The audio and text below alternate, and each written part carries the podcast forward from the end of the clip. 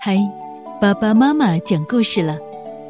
小一步晚安，作者日本丰田一彦。小猫咪睡不着，怎么都睡不着，肚子后背舔得干干净净了，还是睡不着。对了，它挨着另外一只猫宝宝呼呼大睡。这里最好了。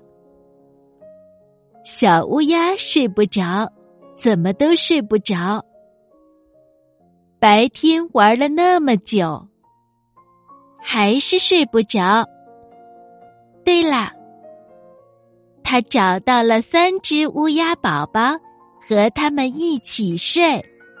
这里最好了。小宝宝小一步睡不着。怎么都睡不着，这可是小伊布最喜欢的企鹅枕头呀，还是睡不着。对了，他爬到了妈妈的床上，闻一闻，闻一闻，怎么这么好闻呀？是妈妈的味道。